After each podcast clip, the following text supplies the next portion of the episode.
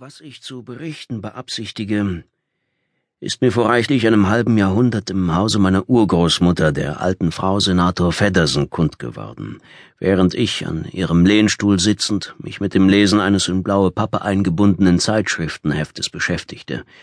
Ich vermag nicht mehr zu entsinnen, ob von den Leipziger oder von Pappes Hamburger Lesefrüchten. Noch fühle ich es gleich einem Schauer, wie dabei die linde Hand der über achtzigjährigen mit unterliebkosend über das Haupthaar ihres Urenkels hinglitt. Sie selbst und jene Zeit sind längst begraben. Vergebens auch habe ich seitdem jenen Blättern nachgeforscht, und ich kann daher umso weniger weder die Wahrheit der Tatsachen verbürgen, als, wenn jemand sie bestreiten wollte, dafür aufstehen. Nur so viel kann ich versichern, dass ich sie seit jener Zeit obgleich sie durch keinen äußeren Anlass in mir aufs neue belebt wurden, niemals aus dem Gedächtnis verloren habe. Es war im dritten Jahrzehnt unseres Jahrhunderts an einem Oktobernachmittag, so begann der damalige Erzähler, als ich bei starkem Unwetter auf einem nordfriesischen Deich entlang ritt. Zur Linken hatte ich jetzt schon seit über einer Stunde die öde, bereits von allem Vieh geleerte Marsch, zur Rechten, und zwar in unbehaglichster Nähe, das Wattenmeer der Nordsee. Zwar sollte man vom Deiche aus auf Halligen und Inseln sehen können, aber ich sah nichts als die gelbgrauen Wellen, die unaufhörlich wie mit Wutgebrüll an den Deich hinaufschlugen und mitunter mich und das Pferd mit schmutzigem Schaum bespritzten. Dahinter wüste Dämmerung, die Himmel und Erde nicht unterscheiden ließ, denn auch der halbe Mond, der jetzt in der Höhe stand, war meist von treibendem Wolkendunkel überzogen. Es war eiskalt, meine verklommenen Hände konnten kaum den Zügel halten, und ich verdachte es nicht den Krähen und Möwen, die sich fortwährend krächzend und gackernd vom Sturm ins Land hineintreiben ließen. Die Nachtdämmerung hatte begonnen, und schon konnte ich nicht mehr mit Sicherheit die Hufen meines Pferdes erkennen. Keine Menschenseele war mir begegnet. Ich hörte nichts als das Geschrei der Vögel, wenn sie mich oder meine treue Stute fast mit den langen Flügeln streiften, und das Toben von Wind und Wasser. Ich leugne nicht. Ich wünschte mich mitunter in sicheres Quartier. Das Wetter dauerte jetzt in den dritten Tag, und ich hatte mich schon über Gebühr von einem mir besonders lieben Verwandten auf seinem Hofe halten lassen, den er in einer der nördlicheren Harden besaß. Heute aber ging es nicht länger. Ich hatte Geschäfte in der Stadt, die auch jetzt wohl noch ein paar Stunden weit nach Süden vor mir lag, und trotz aller Überredungskünste des Vetters und seiner lieben Frau Trotz der schönen selbstgezogenen Perinette und Grand Richard Äpfel, die noch zu probieren waren, am Nachmittag war ich davon geritten. Wart nur, bis du ans Meer kommst, hatte er noch an seiner Haustür mir nachgerufen. Du kehrst noch wieder um. Dein Zimmer wird dir vorbehalten.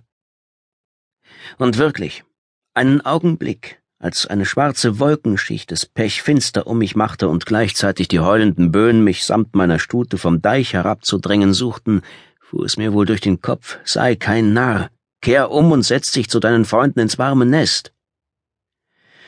Dann aber fiel's mir ein, der Weg zurück war wohl noch länger als der nach meinem Reiseziel. Und so trabte ich weiter, den Kragen meines Mantels um die Ohren ziehend. Jetzt aber kam auf dem Deiche etwas gegen mich heran. Ich hörte nichts, aber immer deutlicher, wenn der halbe Mond ein karges Licht herabließ, glaubte ich eine dunkle Gestalt zu erkennen, und bald, da sie näher kam, sah ich es. Sie saß auf einem Pferde, einem hochbeinigen, hageren Schimmel. Ein dunkler Mantel flatterte um ihre Schultern, und im Vorbeifliegen sahen mich zwei brennende Augen aus einem bleichen Antlitz an. Wer war das? Was wollte der?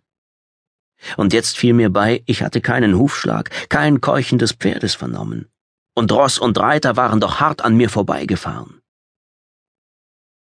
In Gedanken darüber ritt ich weiter. Aber ich hatte nicht lange Zeit zum Denken, schon fuhr es von rückwärts wieder an mir vorbei. Mir war, als streifte mich der fliegende Mantel, und die Erscheinung war wie das erste Mal lautlos an mir vorübergestoben. Dann sah ich sie fern und ferner vor mir, dann war's, als sähe ich plötzlich ihren Schatten an der Binnenseite des Deiches hinuntergehen. Etwas zögernd ritt ich hintendrein.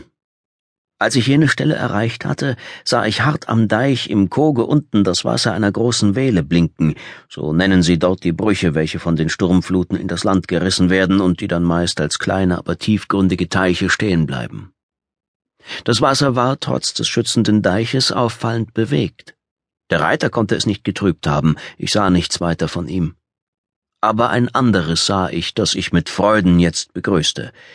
Vor mir, von unten aus dem Koge, schimmerten eine Menge zerstreuter Lichtscheine zu mir herauf. Sie schienen aus jenen langgestreckten friesischen Häusern zu kommen, die vereinzelt auf mehr oder minder hohen Werften lagen. Dicht vor mir aber, auf halber Höhe des Binnendeiches, lag ein großes Haus derselben Art. An der Südseite, rechts von der Haustür, sah ich alle Fenster erleuchtet. Dahinter gewahrte ich Menschen und glaubte trotz des Sturmes sie zu hören. Mein Pferd war schon von selbst auf den Weg am Deich hinabgeschritten, der mich vor die Tür des Hauses führte. Ich sah wohl, dass es ein Wirtshaus war, denn vor den Fenstern gewahrte ich die sogenannten Recks, das heißt auf zwei Ständern ruhende Balken mit großen eisernen Ringen zum Anbinden des Viehs und der Pferde, die hier Halt machten.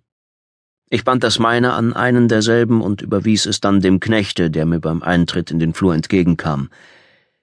Ist hier Versammlung? frug ich ihn, da mir jetzt deutlich ein Geräusch von Menschenstimmen und Gläserklirren aus der Stubentür entgegendrang. Ist wohl so wat, entgegnete der Knecht auf Plattdeutsch, und ich erfuhr nachher, dass dieses neben dem Friesischen hier schon seit über hundert Jahren im Schwange gewesen sei. Die Graf und Gevollmächtigten und wecke von der anderen Interessenten. Dat is um Toge Wade. Als ich eintrat, sah ich etwa ein Dutzend Männer an einem Tische sitzen, der unter den Fenstern entlang lief, eine Punschbowle stand darauf, und ein besonders stattlicher Mann schien die Herrschaft über sie zu führen. Ich grüßte und bat mich, zu ihnen setzen zu dürfen, was bereitwillig gestattet wurde. Sie halten hier die Wacht, sagte ich mich zu jenem Manne wendend. Es ist bös Wetter draußen, die Deiche werden ihre Not haben. Gewiss, erwiderte er, wir hier an der Ostseite aber glauben jetzt außer Gefahr zu sein. Nur drüben an der anderen Seite ist's nicht sicher. Die Deiche sind dort meist noch mehr nach altem Muster. Unser Hauptdeich ist schon im vorigen Jahrhundert umgelegt. Uns ist vorhin da draußen kalt geworden, und Ihnen, setzte er hinzu, wird es ebenso gegangen sein, aber wir müssen hier noch ein paar Stunden aushalten. Wir haben sichere Leute draußen, die uns Bericht erstatten. Und ehe ich meine Bestellung bei dem Wirte machen konnte, war schon ein dampfendes Glas mir hingeschoben. Ich erfuhr bald, dass mein freundlicher Nachbar der Deichgraf sei, wir waren ins Gespräch gekommen, und ich hatte begonnen, ihm meine seltsame Begegnung auf dem Deiche zu erzählen. Er wurde aufmerksam, und ich bemerkte plötzlich, dass alles Gespräch umher verstummt war. Der Schimmelreiter, rief einer aus der Gesellschaft, und eine Bewegung des Erschreckens ging durch die übrigen. Der Deichgraf war aufgestanden. Ihr braucht nicht zu erschrecken, sprach er über den Tisch hin. Das ist nicht bloß für uns. Anno 17 hat es auch denen drüben gegolten. Mögen sie auf alles vorgefasst sein.